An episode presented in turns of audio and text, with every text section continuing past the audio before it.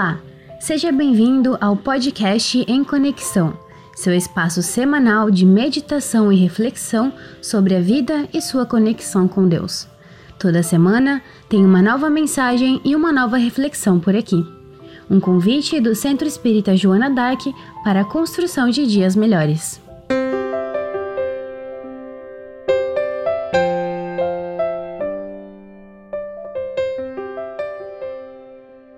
Irmãos de caminhada, gratidão por estarmos mais uma vez aqui reunidos em nome do amor divino. Meu nome é Liana e eu faço agora um convite para que juntos, na intimidade do nosso ser, façamos uma viagem pela singular trajetória de Maria de Nazaré. Através de uma singela adaptação do capítulo 30 do livro Boa Nova, intitulado Maria ditado pelo espírito Humberto de Campos, pelas mãos abençoadas e a mediunidade abençoada do nosso querido Chico Xavier. Então, meus irmãos, fechemos os olhos e nos entreguemos de coração a esta belíssima passagem.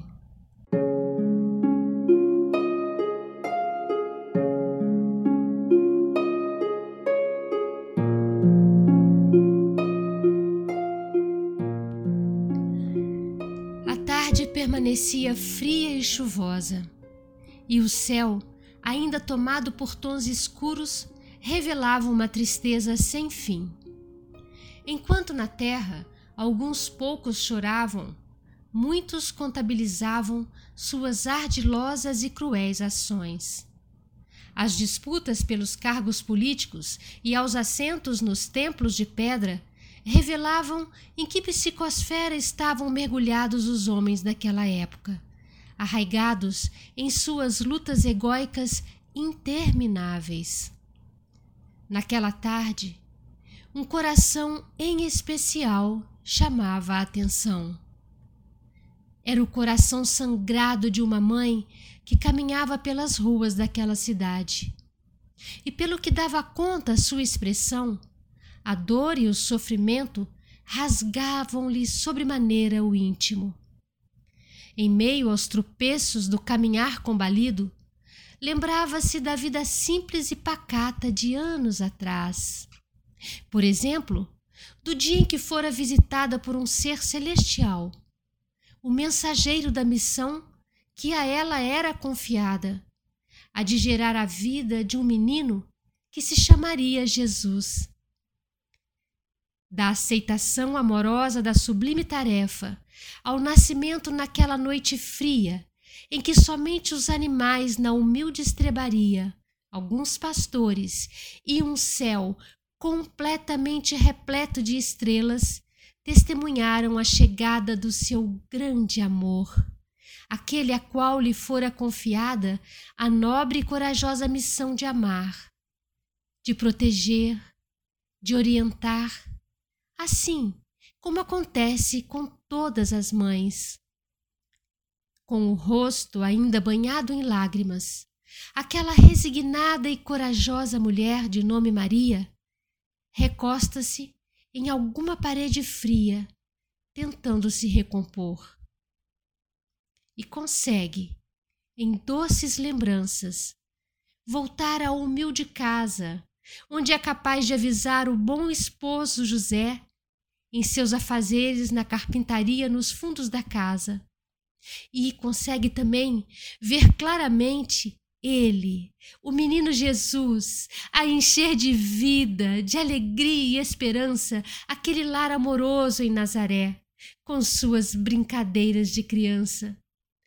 Como não se lembrar de cada momento da infância do filho querido, do seu cheiro, da tez de sua pele, da cor dos seus olhos, da maciez de seus cachos, da doçura e da afabilidade de seus gestos.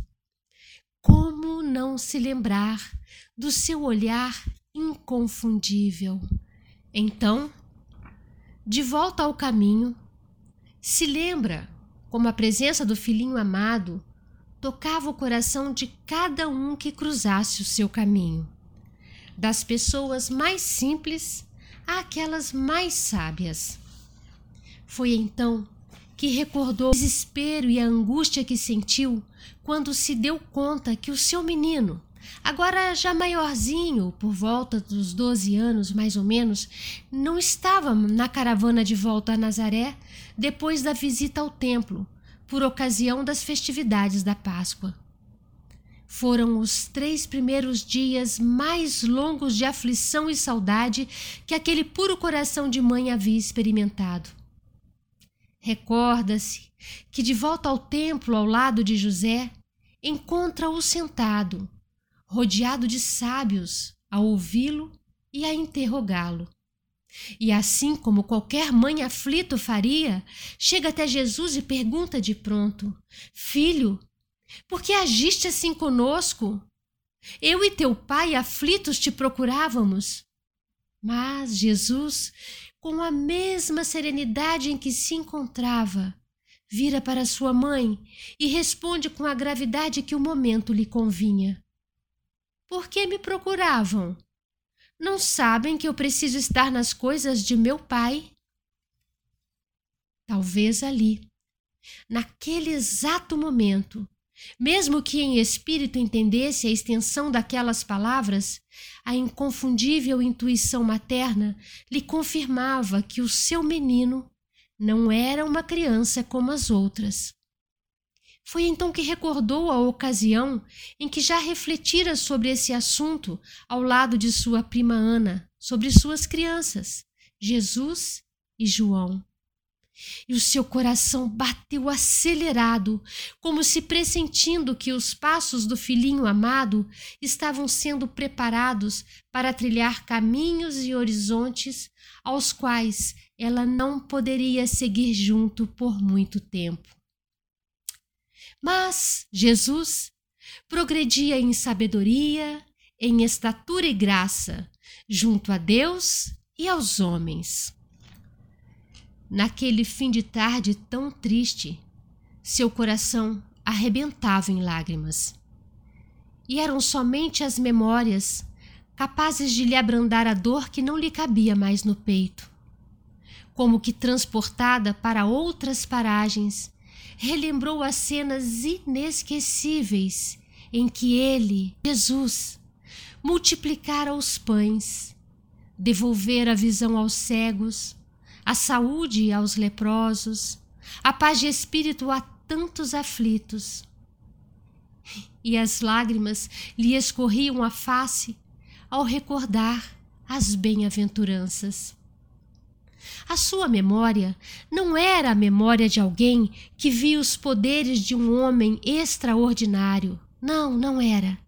Era a memória de uma mulher que saiu da condição de um frágil lírio para se revelar ao mundo como a resistência de um diamante. Mas que também abrigavam naquele momento em seu virtuoso e obediente coração as características humanas que traziam também os porquês inerentes a qualquer mãe que vê seu filho ser cruelmente assassinado diante de seus olhos. Logo ele, que só praticara o bem, que fora durante toda a sua existência terrena exemplo de amor, de tolerância, de alegria, de justiça, de bondade. Ele, que só exemplificara a fé em Deus, o amor, a esperança e a caridade.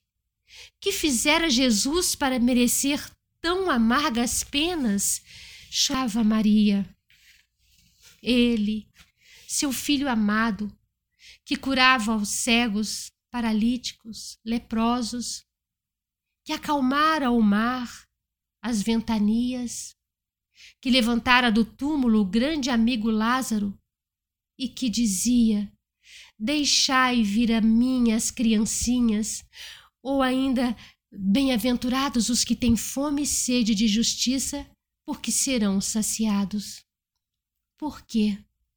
Por que não fizera um só gesto para salvar-se? Por que aceitara calado a traição, a prisão, as humilhações, as agressões e todo tipo de violência? Resignado, sem reagir, mantendo seu olhar firme e sereno diante daquela multidão? Naquela tarde de sexta-feira, entre toda aquela gente, o vulto daquela mulher a cambalear pelas ruas era com certeza o que mais impressionava. Maria, a mãe que tinha certeza da pureza de seu filho e que, com total entrega, obediência e resignação, suporta corajosamente o olhar de seu filho na cruz a lhe pedir que não se deixasse derrotar pela dor, que não deixasse que aquele amor incondicional do qual foram cúmplices por tantos anos e motivo qual pautou a sua existência fosse paralisado. E antes do derradeiro suspiro, Jesus aponta para João, o evangelista, e diz a ela que ali estava aquele que poderia ser seu filho na terra até os fins dos dias. E diz o mesmo a João, que a tomasse amorosamente como sua mãe. E aquele filho amado, dotado do alto de sua envergadura crística, ainda roga ao Pai o perdão pelos que atentaram contra sua vida, contra as leis divinas. Com a fortaleza de uma rocha, aquela mãe amorosa que viu o vinho de Caná se transformar no martírio da cruz, não se rende aos porquês. Maria compreende que algumas coisas nesta vida não serão entendidas nessa vida. Pois bem, era preciso confiar e prosseguir. Assim sendo, depois de algum tempo, aceita o convite de João e segue com ele para Éfeso, onde as ideias cristãs começavam a ganhar terreno nos corações devotados e sinceros. E atende mais uma vez ao pedido do filho, ao deixar jorrar de seu coração augusto no santuário doméstico o amor que acolhe, que ampara, que consola, que perdoa e fortalece, e onde também assembleias adoráveis recordavam Jesus. Desvalidos do corpo e da alma, chegavam de todos os lugares em busca do amor e da boa nova que seu filhinho deixara como legado para todos os tempos. E a modesta casinha, no alto da colina, em frente ao mar, ganha o nome de Casa da Santíssima. Os anos passam. E agora, com o espírito amadurecido na dor e na saudade, Maria, ou Miriam em hebraico, que significa Senhora da Luz, tem a certeza da imortalidade da alma, mas também a íntima confiança de que é preciso esperar com paciência. Até que um dia, já bem velhinha, é tomada por uma saudade gigantesca, acumulada anos a fio, de forma tão indescritível capaz de levá-la a sentir novamente o cheiro doce do filho amado e o toque suave de suas mãos. Tudo que o seu passado feliz edificara em seu mundo interior, ela revivia agora na tela de suas lembranças. Naquele dia, a fila de peregrinos a serem atendidos era bem grande. E já era noite quando à porta mais um deles pede abrigo. Enternecida e emocionada pelas doces palavras daquele homem simples que ofereciam a ela, ao contrário da maioria que buscava socorro, companhia e conforto para aquela noite em que ela estava tão só. Tocada profundamente em seu coração, decide acolhê-lo. Era Jesus que viera buscá-la. Ao reconhecer naquele olhar inconfundível o filho amado, Maria se emociona e toca-lhe as chagas. Quer ajoelhar-se aos seus pés, mas é impedida por ele, que simplesmente diz as doces palavras: Sim, mãe, sou eu, seu filho, e é da vontade de meu Pai que no reino espiritual tu sejas a rainha dos anjos. Eu vim buscar-te, mãe. E tomada pela indescritível sensação de júbilo, Maria adormece para a vida carnal e é cercada por entidades angélicas que chegam de todas as partes, cantando hinos de glória para reverenciá-la como a Mãe amada, a Senhora da Luz, a Rainha da Paz, a Rosa Mística de Nazaré. Um momento indescritível. E antes que se completasse a sua ascensão ao céu, desejou rever a Galileia, para onde foi levada pelos espíritos superiores imediatamente. Estava agora na região do Lago de Genezaré e revia todos os quadros do apostolado de seu amado filho. Dulcíssimas alegrias lhe invadiam o coração. E antes que a caravana espiritual se dispusesse a partir, lembrou-se amorosamente dos discípulos perseguidos pela crueldade do mundo.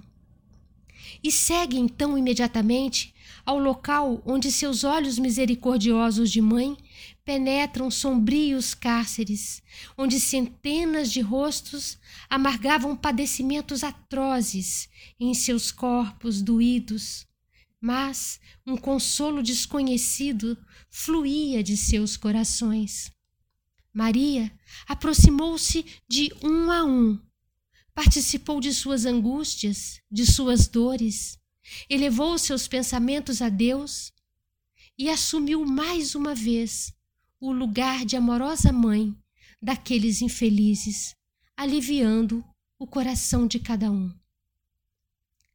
Lembra das lições do filho, do convite a caminhar com o jugo leve do amor do poder da oração e roga ao céu que lhe permita deixar àqueles filhos a força da alegria. Foi então que, num de seus últimos atos, aproxima-se de uma jovem de rosto descarnado e lhe diz, baixinho ao ouvido: Canta, minha filha, canta. Tenhamos bom ânimo, convertamos nossas dores na terra em alegrias no céu. Meus irmãos, depois de uma, uma viagem tão maravilhosa pela trajetória de Nossa Mãe Santíssima, esse espírito de tão alta envergadura, escolhido pela iluminada esfera crística, para encarnar entre nós e receber em seu ventre, como a Senhora da Luz, aquele que seria para toda a humanidade a luz do mundo. Vem nos dizer, através do amor incondicional, que fortaleçamos a nossa fé e a nossa confiança em Deus, que não nos deixemos paralisar diante da dor, porque Maria disse: tudo passa e como Maria, que possamos transformar as nossas dores na terra em louvores no céu. Muita paz a todos.